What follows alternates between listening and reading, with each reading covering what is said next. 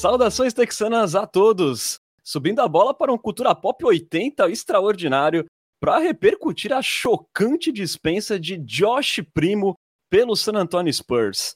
Uma bomba aí que pegou todo mundo da NBA de surpresa, não só pelo potencial do jovem de 19 anos, mas também pela falta de explicações do Spurs sobre as causas do corte.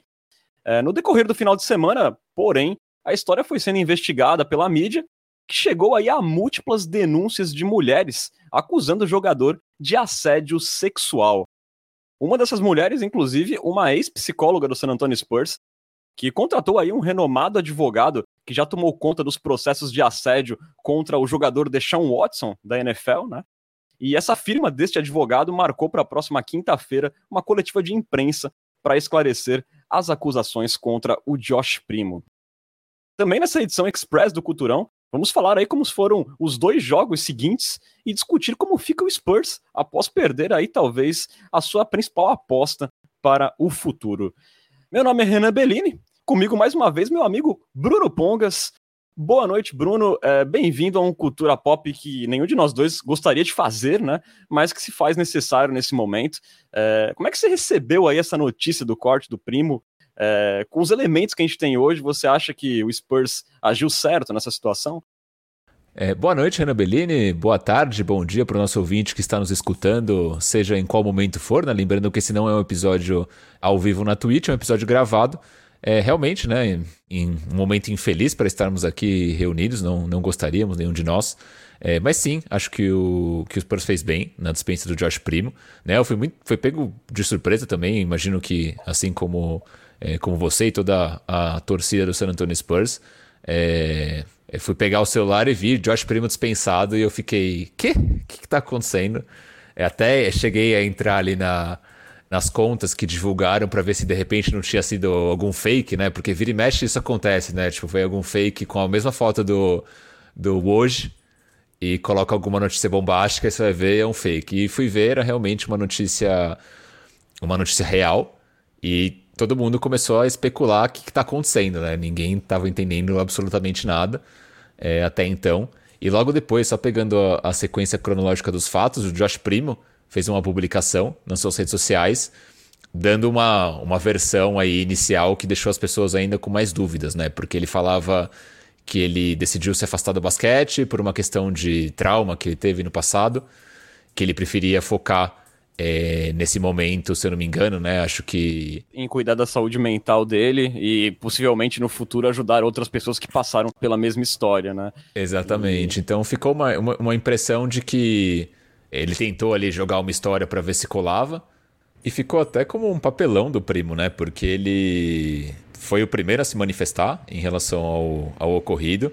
E acho que ele tentou realmente ali jogar um, um, argumento meio que se eximindo de qualquer culpa do que poderia vir, mas ele acabou gerando também mais mistério sobre o caso, mais atenção sobre o caso, é, e ficou um negócio meio feio, né? Porque por mais que pode ser que no passado ele de fato tenha sofrido algum tipo, ele mesmo, algum tipo de abuso ou algum tipo de trauma, mas não justificaria é, ele fazer o que ele fez, né? Assediar é, várias mulheres, como foi reportado. Exatamente, exatamente. É, ficou meio esquisito também porque a, gente imagina né, que quando um jogador está sofrendo, ainda mais um jogador jovem com problemas psicológicos, né, de algum trauma do passado, o mais plausível é a franquia ter um acolhimento, de repente colocar o cara assim afastado por um tempo das, das atividades, e não simplesmente cortá-lo como aconteceu. Então eu acho que isso já deixou um tom assim de será que é realmente isso? E aí acho que em poucas horas, né, no dia seguinte, já começaram a pipocar as notícias é, das denúncias que foram deixando as coisas mais claras, né, Bruno?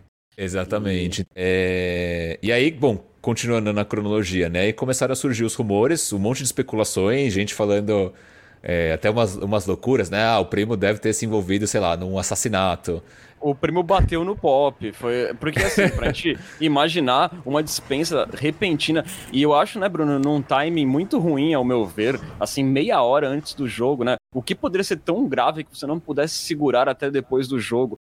É, então a gente, como o Spurs não se manifestou, não deu satisfação, a gente ficou especulando até que 24 horas depois a mídia, até pelo interesse de outros times também saber o que tinha acontecido, né, fez a mídia mergulhar e logo começaram a vir os reportes de denúncias de assédio contra o primo, múltiplas denúncias, né?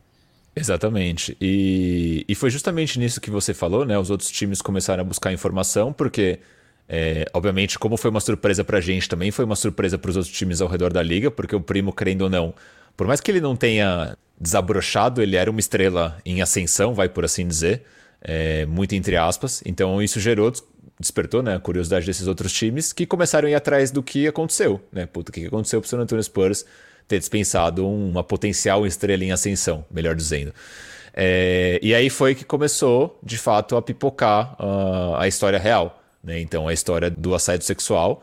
No começo não, não se tinha um nome, né? depois foi descoberto mais recentemente, agora, numa matéria do Tom Petrini, é, jornalista lá, do, lá de San Antônio, que foi com uma ex-psicóloga né, do San Antonio Spurs, mas aparentemente não foi o único caso. Né? Houve vários casos, aparentemente, é, do Josh Primo tendo assediado mulheres, se expondo para elas, né? pelo menos foi o que disseram até então.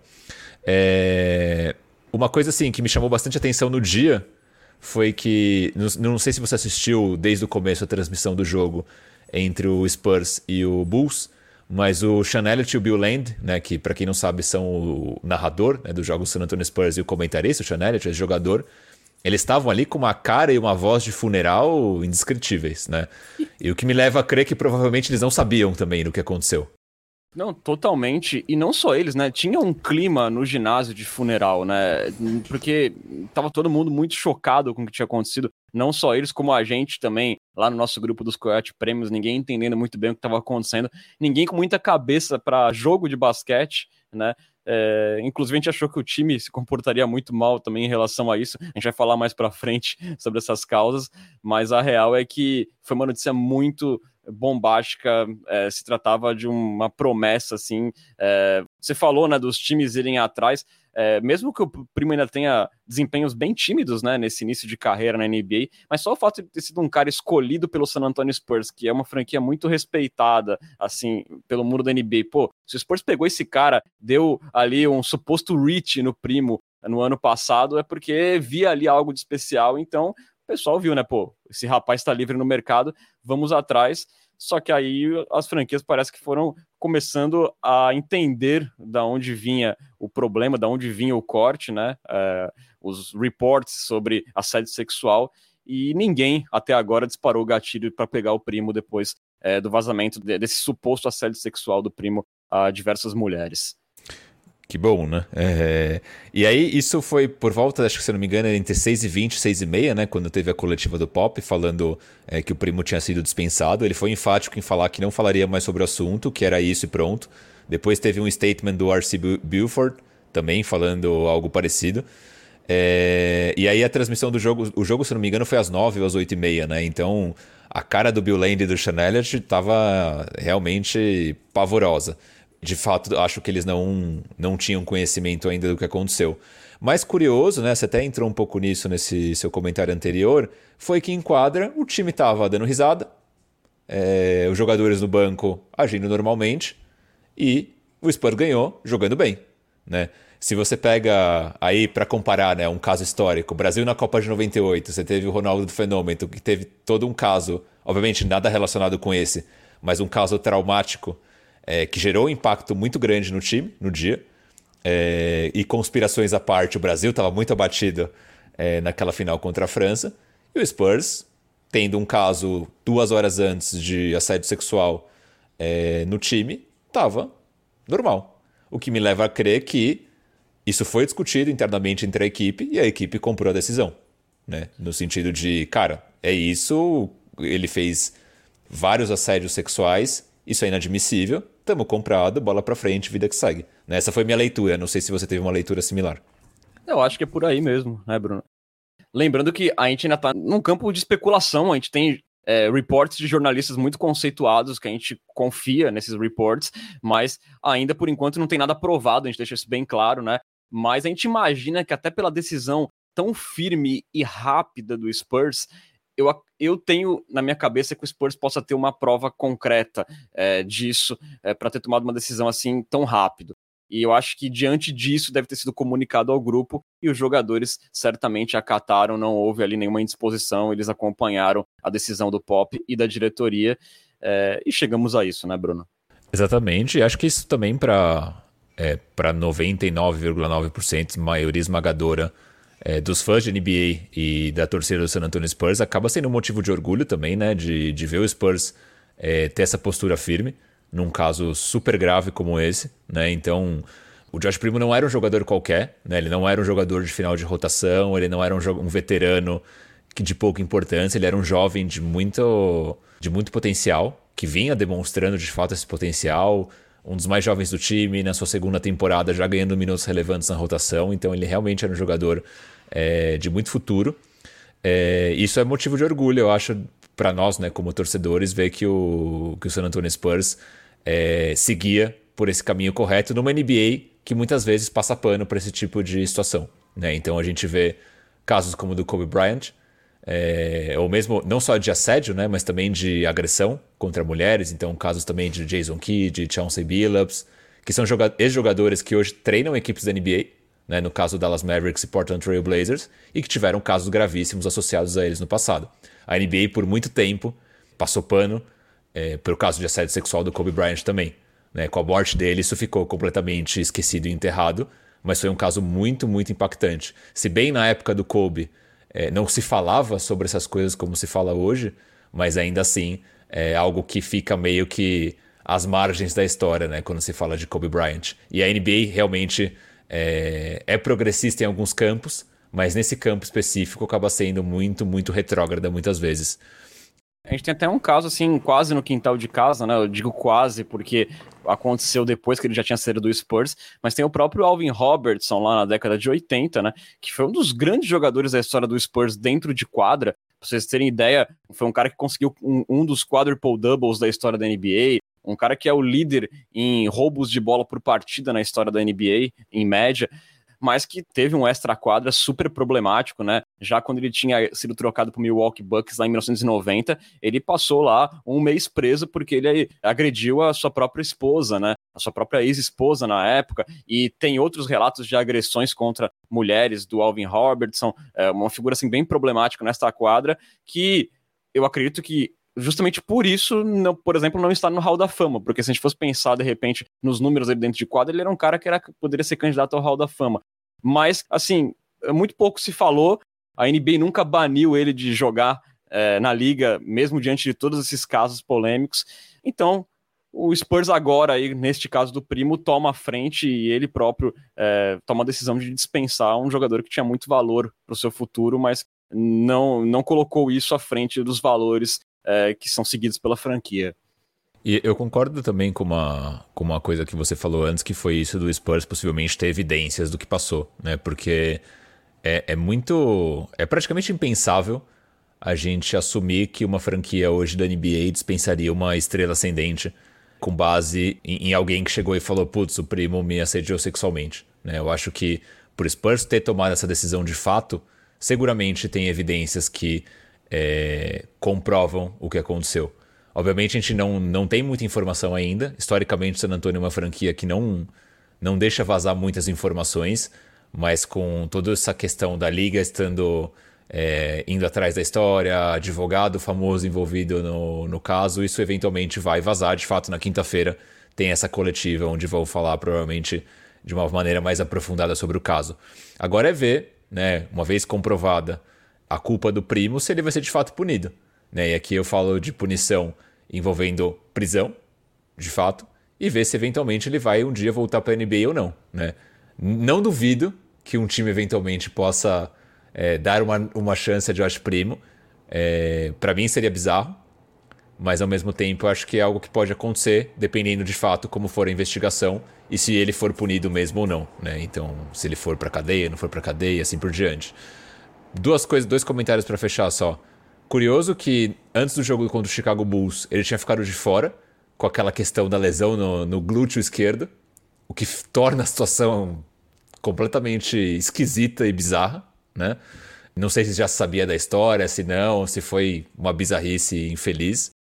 E também uma outra questão, nada a ver com isso, é que o Spurs ainda, na teoria, né, ainda teria que pagar o Josh Primo até o final do seu contrato, mas se for comprovado de fato que houve uma violação do contrato dele, e eu entendo que uma questão de assédio sexual, se comprovada, deveria é, acarretar nessa violação, o Spurs não precisaria pagar esse valor. É um valor, se eu não me engano, pelo que eu tinha visto, de 8 milhões de dólares até a temporada 2023-2024. Pois é, né? Imagino que isso é, represente aí uma, uma quebra de contrato. É, vamos aguardar, né? De qualquer forma, nenhum atleta de nenhum esporte pode ser tratado como especial, né? Perante a justiça. Então, o primo não pode ser diferente. A gente vai aguardar os desdobramentos. Mas se ele realmente mostrou as partes íntimas para outras mulheres, como dizem os reports, ele precisa pagar pelos seus atos. É... No fundo, eu fico muito triste, Bruno, porque a gente vê um cara novo com um baita potencial jogando aí possivelmente um futuro que podia ser brilhante na lixeira, né? É, fico triste por ele, fico triste pelo Spurs que no momento ali, na hora da dispensa, até o sangue subiu um pouco pelo déjà vu da dispensa do Lucas Samanik há praticamente um ano atrás, né? Mas dessa vez a gente viu que era um caso totalmente diferente. Logo depois que as notícias começaram a pipocar, foi mais um azar do Spurs, neste caso do Primo, porque quando que você vai esperar que algo assim vai acontecer de um jogador que até então não parecia ter um histórico, né? Não tinha um histórico nem na universidade, nem no high school, de algo do tipo, né? Então o Spurs acaba tendo muito azar nessa história. É... Mas eu acho que a franquia vai seguir sua vida, é, ainda mais respeitada e admirada do que já é na comunidade do esporte, depois de ter aí a segurança e, e a coragem de mandar embora um atleta o qual se depositava tanta expectativa como era o primo. Sim. É, os times geralmente fazem uma checagem bastante extensa né, do background dos jogadores antes de, de fato, draftar eles. E o Spurs é bastante conhecido por draftar jogadores mais. É, com menos polêmicas né, no, no seu background, pra, por assim dizer.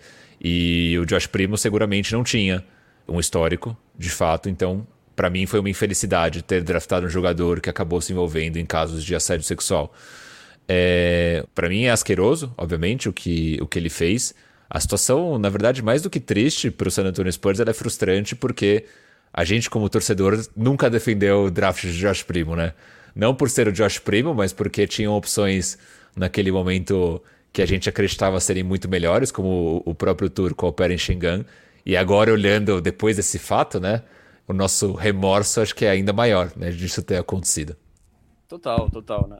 Mas como eu disse, diferente do draft do Samanik, né, que foi um erro de avaliação, um erro de scout e depois talvez um erro de administração de grupo, a gente não, não sabe, a gente discutiu isso há um ano atrás, né? É, diferente desse caso, aqui foi mais azar do Spurs mesmo, né? Ele viu o potencial ali, a gente enxergava alguns flashes do que o Spurs tinha enxergado no primo para draftá-lo tão cedo, é, mas acabou só levando azar mesmo após o jogador tomar uma atitude dessa, né? Supostamente tomar uma atitude dessa, vamos aguardar os desdobramentos, mas tudo indica aí que o primo cometeu aí um vacilo muito grande aí e isso vai se refletir na sua carreira. É, espero, né, que se realmente ele for culpado, se reflita na sua carreira, né, Bruno? Você falou sobre outros times darem chances, né? A NFL é uma liga que a gente viu franquias dando chance a jogadores que se envolverem em casos de violência doméstica, né? Tem o um exemplo clássico do Karim Hunt, que era o running back, uma estrela do Kansas City Chiefs. Ele foi dispensado em novembro de 2018, né? Após a divulgação ali de um vídeo em que ele agrediu uma mulher. É... E o vídeo era do mês de fevereiro, mas ele só foi divulgado em novembro, e aí em novembro o Chiefs mandou ele embora, né? Só que três meses depois, o nosso querido Cleveland Browns contratou o Karim Hunt, né? Mesmo com ele é, tendo pegado um ganchinho lá da NFL, o Cleveland Browns abriu a, a, as portas para um agressor, né? É, esse mesmo Cleveland Browns que agora nesse ano de 2022 adquiriu via troca e deu um contrato novo gigantesco ao quarterback Deshaun Watson, que a gente até citou na abertura, né? Ele foi acusado por 25 mulheres, 25 mulheres de assédio sexual em sessões de massagem. E essas mulheres, inclusive, estão sendo defendidas pelo mesmo advogado que vai defender aí a ex-psicóloga do Spurs, neste caso do primo, né? Então o Browns aí com um histórico muito ruim nesse aspecto de dar oportunidade para caras que cometeram atrocidades. Deve ser um, um clima gostoso aí no, no, Cleveland Browns. Deve ser um ótimo lugar para se trabalhar. Pois é. é... E, e, e, só para finalizar o histórico, o histórico da NFL, aí um exemplo assim que pode se assemelhar mais com o Spurs é o caso do Ray Rice, que também era um running back que era estrela do Baltimore Ravens e na época foi é, vazado um vídeo em que ele batia, chutava e arrastava a própria noiva. Foi uma das coisas é, mais horríveis que eu vi, assim, filmadas, né, de agressão à mulher, foi este caso do Ray Rice, só que diferente do Karim Hunt, o Ray Rice nunca mais conseguiu voltar para a NFL. É, o caso do Josh Primo, assim, acho difícil, porque ele é muito novo ainda, no sentido de cravar que ele nunca mais vai ter uma chance na liga. Eu acho que eventualmente alguém pode dar uma chance para ele, ou ele pode jogar numa G-League da vida, se destacar, algum time acreditar que a galera já esqueceu disso e contratarem ele. Mas eu acho que ele tem a carreira aí muito, muito prejudicada, né? Principalmente se for de fato dado como culpado no final das contas.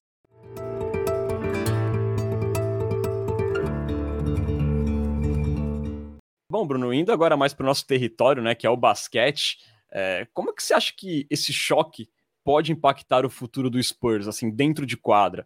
É, você acha que aumenta a expectativa e a pressão para cima dos outros novinhos, como o Jeremy Sohan, como o Blake Wesley? Ou você acha que de repente esse desabrochar do Keldon Johnson, do Devin Vassell, dá uma atenuada aí no peso do Spurs perder essa joia nesse momento? Ah, eu acho que o impacto é o impacto da gente perder uma potencial estrela, mas ao mesmo tempo é um jogador que a gente não sabia se ele ia virar. Tinha, obviamente, é, todos os sinais de que poderia vir a ser um bom jogador.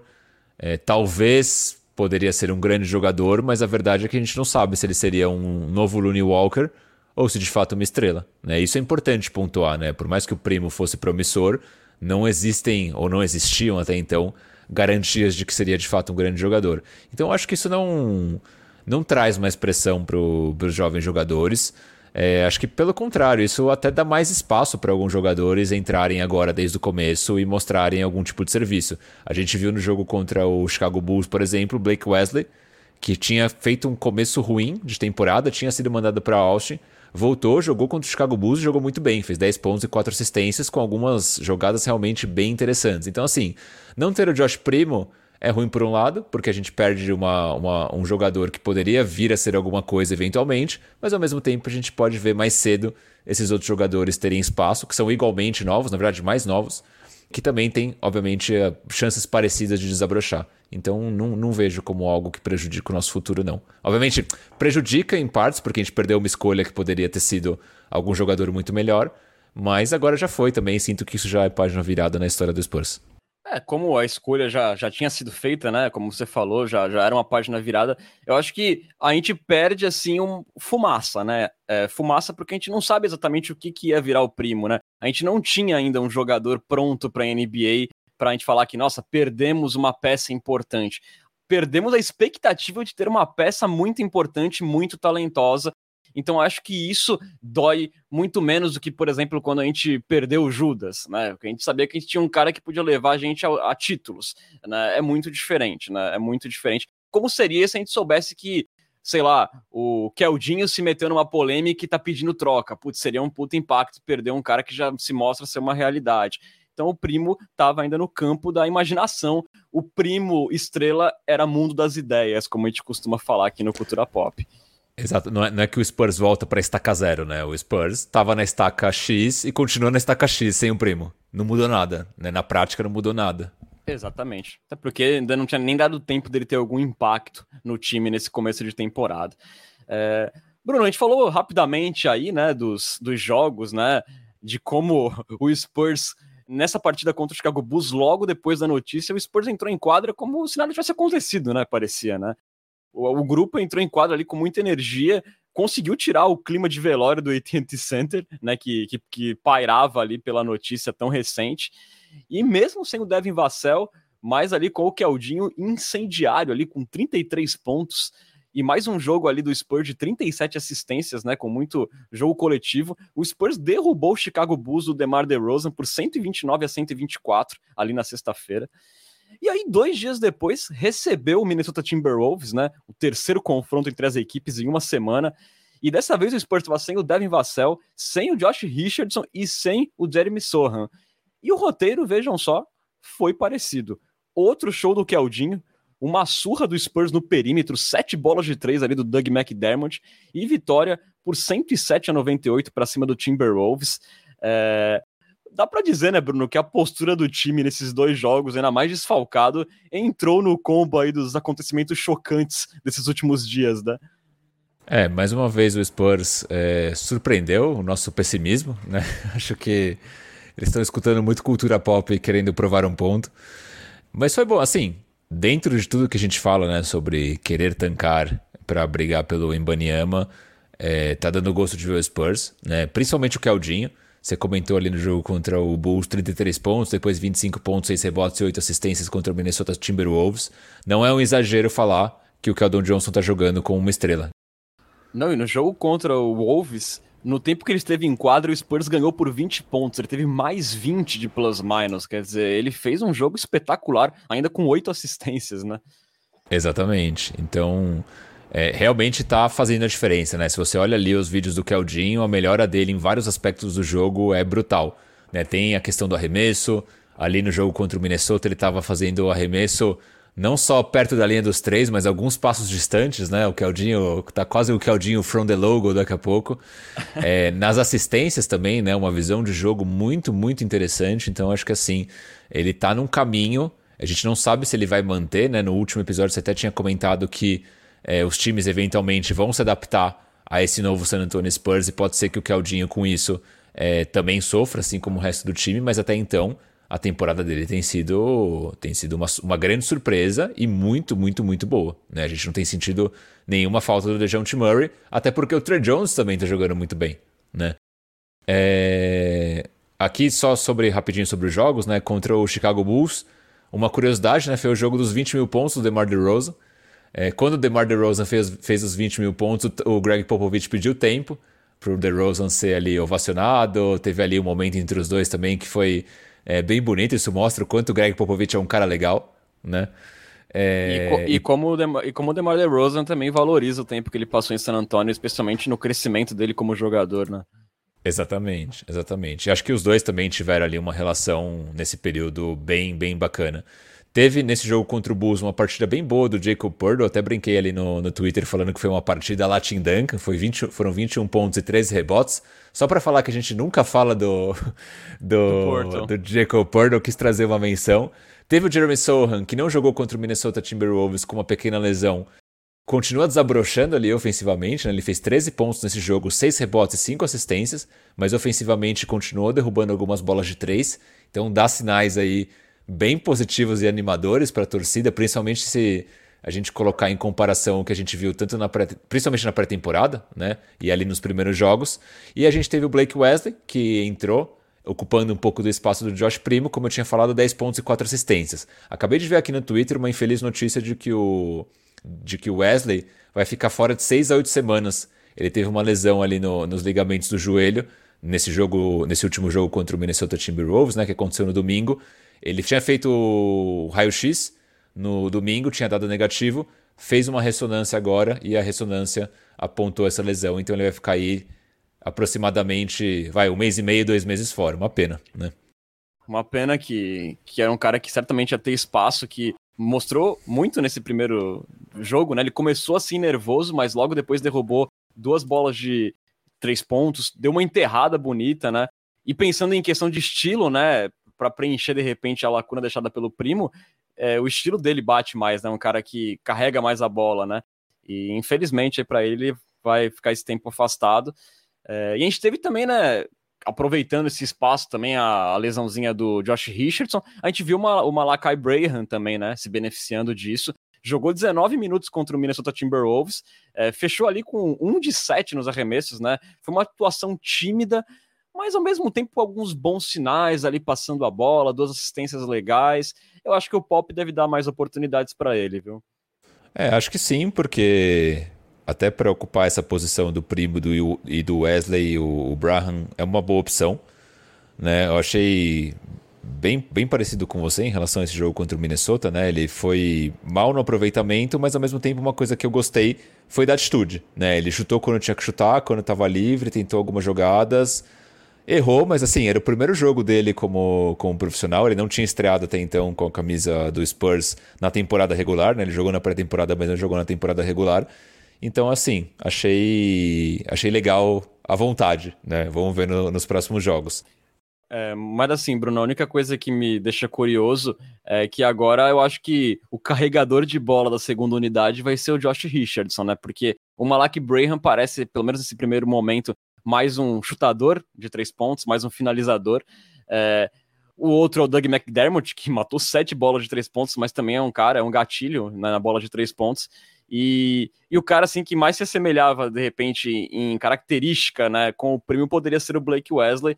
Nesse momento parece que a gente vai ver muita ousagem de Josh Richardson na segunda unidade, né? Não, não sei, na verdade, sabe por quê? Eu acho que é improvável que é, a gente tenha muitos minutos sem ou Keldon Johnson, Stre Jones ou Devin Vassell. E eu acho que com um desses três em quadra, provavelmente eles vão ser os caras que vão carregar a bola. A gente de fato tem visto é, posses do Keldon Johnson carregando a bola, mesmo quando o Trey Jones está em quadra. Né? Acho que o Keldon Johnson tem sido usado bastante nessa, nessa função de cara que inicia o ataque. É, o Vassell um pouco menos, mas eu acho que é, entre o Josh Richardson e o Vassell, talvez a gente até escolhesse o Vassell, mas de fato a, a usagem do Josh Richardson tende a aumentar de certa forma. É, só ia complementar sobre o Minnesota, né? Me chamou a atenção que o Spurs conseguiu trucidar o Minnesota Timberwolves, né? Não sei se você conseguiu ver o jogo completo, mas o Minnesota Timberwolves não teve chance em nenhum momento do jogo. Chegou a esboçar uma reação no finalzinho, mas logo foi é, suprimida. E o Spurs estava sem Devin Vassell, sem Jeremy Sohan sem o Josh Richardson, é, que estavam fora nesse jogo. Né? Então, assim, o Spurs mostrando, por mais que o Minnesota Timberwolves tenha esse começo de temporada um pouco é, oscilante, por assim dizer, para não dizer alguma coisa muito pior, é, o Spurs está mostrando uma consistência que é admirável, mesmo quando não tem os seus principais jogadores. Né? O próprio Doug McDermott, é, no jogo contra o Minnesota, jogou muito bem. Muito bem mesmo. E a vitória passa muito pelo Doug McDermott, porque ela passa muito pelo perímetro, né? Como eu falei, o Spurs fez 16 a 4 na linha de três pontos contra o Minnesota. O Spurs até sofreu um pouco com pontos no garrafão, mas a linha dos três pontos deu a vitória. Uma vitória que o Spurs lutou muito, teve muito hustle, né? Que a gente fala, né? Muita vontade. É, o Spurs batalhou muito ali contra um time muito físico, né? Que tem Carl Anthony Towns, que tem Rudy Gobert. É, se esforçou na defesa e, e acabou realmente não dando chances em nenhum momento para o Timberwolves. Exato. E aí a gente teve também o Romeo Langford ocupando aí espaços desses jogadores que acabaram não atuando. Jogou Titular, muito bem. Né? Titular, 7 pontos, 7 rebotes, defensivamente muito bem. Foi muito elogiado pelo Pop, que falou depois que ele é um dos melhores defensores do time, que ele tem braços compridos, pernas rápidas. O próprio Doug McDermott depois falou também que ele defensivamente fez um trabalho que poucas pessoas fariam no Anthony, no Anthony Edwards, o que de fato foi verdade. Né? Ele foi muito bem na defesa, o Romeo Langford, e acaba também se credenciando para ser um desses caras que vai ocupar esse espaço deixado pelo primo. Se bem ofensivamente ele é muito ruim, Teve um momento do jogo que ele tentou uma bola de três que foi uma parada tenebrosa. Eu pensei, eu, eu arremessaria melhor. É, é... É, nesse momento, o Jeremy Sohan falou do banco, cara, melhora um pouco esse chute aí, essa mecânica tá muito bonita. Exatamente, pro Sohan falar isso aí, deve, deve ser uma coisa bem tenebrosa, mas foi feio de ver. Mas defensivamente foi um impacto legal. E teve o Keita Bates Diop, né, que vira e mexe a gente fala, cita aqui no episódio como jogador interessante e tudo mais. 18 pontos, mais uma partida muito boa, 6 rebotes. É um cara também que vem contribuindo legal quando entra em quadra. Um cara assim que é limitado, visivelmente limitado, mas ele tem uma vontade de brigar por cada bola e de ser fiel ali ao plano tático, a, a desempenhar sua função da forma certinha que é um cara que acaba caindo nas graças da torcida mesmo com suas limitações, né? Um cara que a gente até torce que de repente em alguma troca aí vá para um lugar mais feliz para brigar por um título. Se bem, né, Bruno? Se bem que o Spurs é só um dos seis times da NBA que tem cinco vitórias, né? Então, será que a felicidade não está ao lado, né? Mas será? Será? Será? será? O que eu gosto do, do Keita Bates, pegando o corona disso que você falou, é que ele é um cara que ele faz o simples, né? Dificilmente você vai ver ele inventando alguma coisa, fazendo algo super diferente. O cara faz o que ele treina, aparentemente. Né? Então ele erra, ele erra pouco, ele faz ali o arroz com feijão, isso ele faz muito bem. Mais duas observações para a gente fechar. Uma sobre o Romeu Langford, vai ganhar espaço.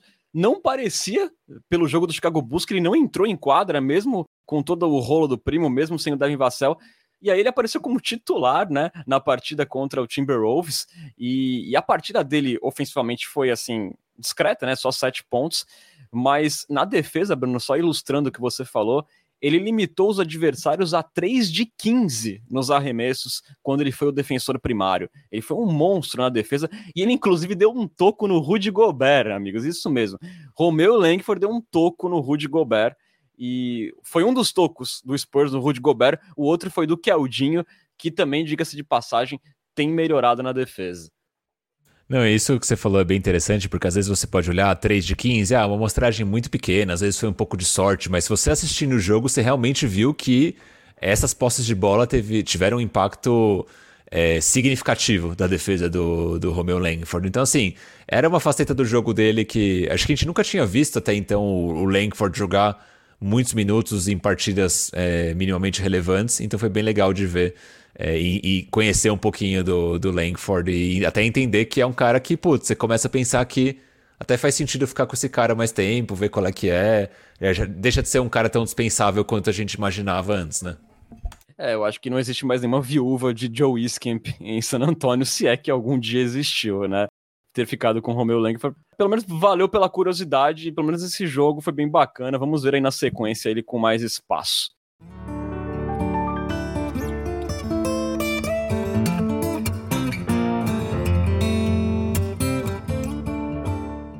Bom, galera, é isso. Você pode seguir o Cultura Pop nas redes sociais, né? Estamos no Twitter, no Instagram, no arroba Cultura Pop Pod, mesmo endereço da Twitch, onde você assiste nossas gravações e também pode apoiar o Cultura Pop, ou ali com o Amazon Prime, com assinatura saindo de graça, ou então pagando a bagatela de R$ 7,90 por mês.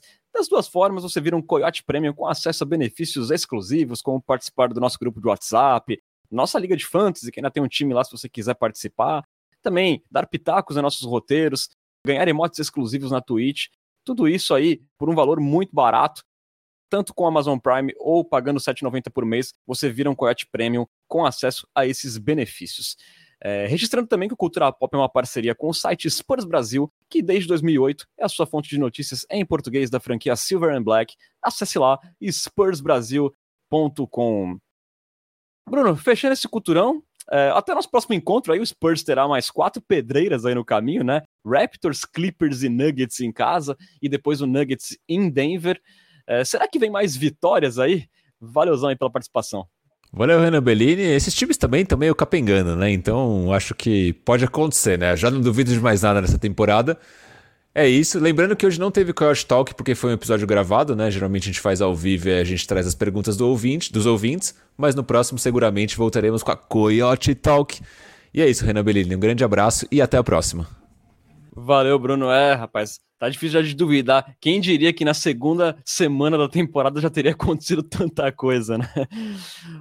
Valeu, galera, que acompanhou a gente mais uma vez. Muito obrigado pela audiência. Vocês estiveram na companhia de Bruno Pongas e Renan Bellini. Até a próxima. Tchau, tchau. Tchau.